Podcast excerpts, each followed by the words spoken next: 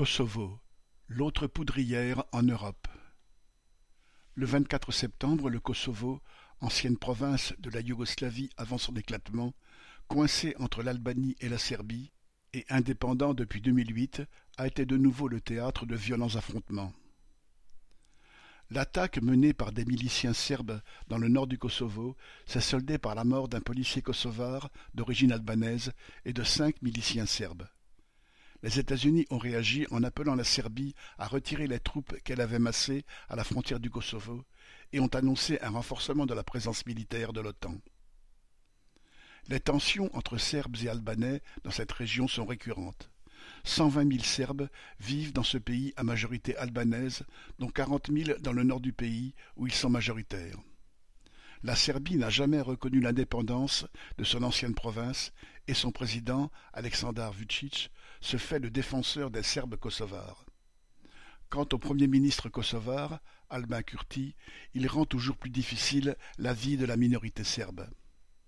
La rhétorique nationaliste de chaque camp ne cesse d'envenimer les relations entre les populations serbes et albanaises qu'un fossé sépare depuis vingt-cinq ans. La ville de Mitrovica, au nord du pays, coupée entre une partie nord habitée par des Serbes et une partie sud habitée par des albanophones, en est le symbole. Au-delà du Kosovo, la région des Balkans tout entière est une poudrière, et depuis longtemps. L'éclatement de la Yougoslavie conduisit à une guerre qui, de 1991 à 1995, fit au moins cent trente mille victimes. Les dirigeants nationalistes des républiques de Serbie, de Croatie et de Bosnie appuyés chacun par les grandes puissances européennes suivant leurs intérêts, se taillèrent des fiefs indépendants dans la Yougoslavie, en montant les uns contre les autres des peuples qui vivaient jusqu'alors entremêlés. Les accords de Dayton, signés en décembre 1995 sous l'égide des États-Unis, mirent fin au combat, mais entérinèrent une politique d'épuration ethnique qui allait se poursuivre, prolongeant un découpage réalisé sur le terrain à coups de massacres et de déplacements de population. Les accords de Dayton, rendant la situation intenable pour des peuples plus ou moins coincés dans des ghettos ethniques, contenaient tous les éléments de futurs embrasements. Un an après Dayton, éclatait la guerre au Kosovo, opposant cette fois l'armée de libération du Kosovo, l'UCK, à la Serbie. Le président serbe de l'époque, Milosevic, qui pensait que les Albanais, pourtant majoritaires au Kosovo, devaient en être chassés, se lança dans une nouvelle guerre en mars 1998. Sept cent mille Kosovars furent déplacés de force vers l'Albanie et la Macédoine voisine.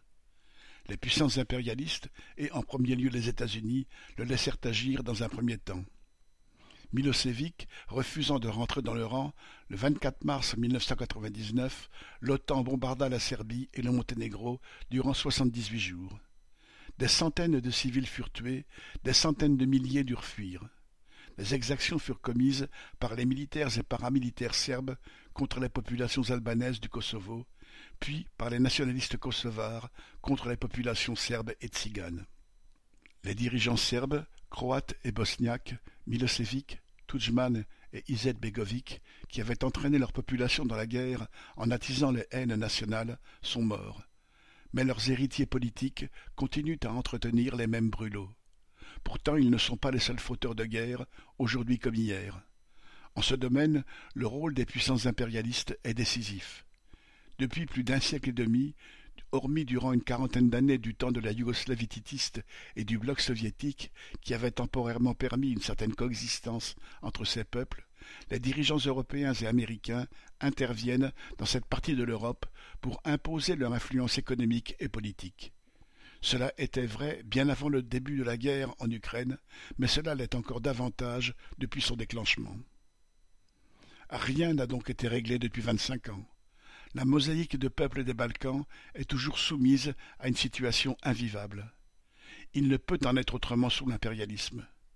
Une véritable liberté des peuples est inconcevable sans leur libération sociale, donc sans le renversement de ce système de domination. Anine Rothès.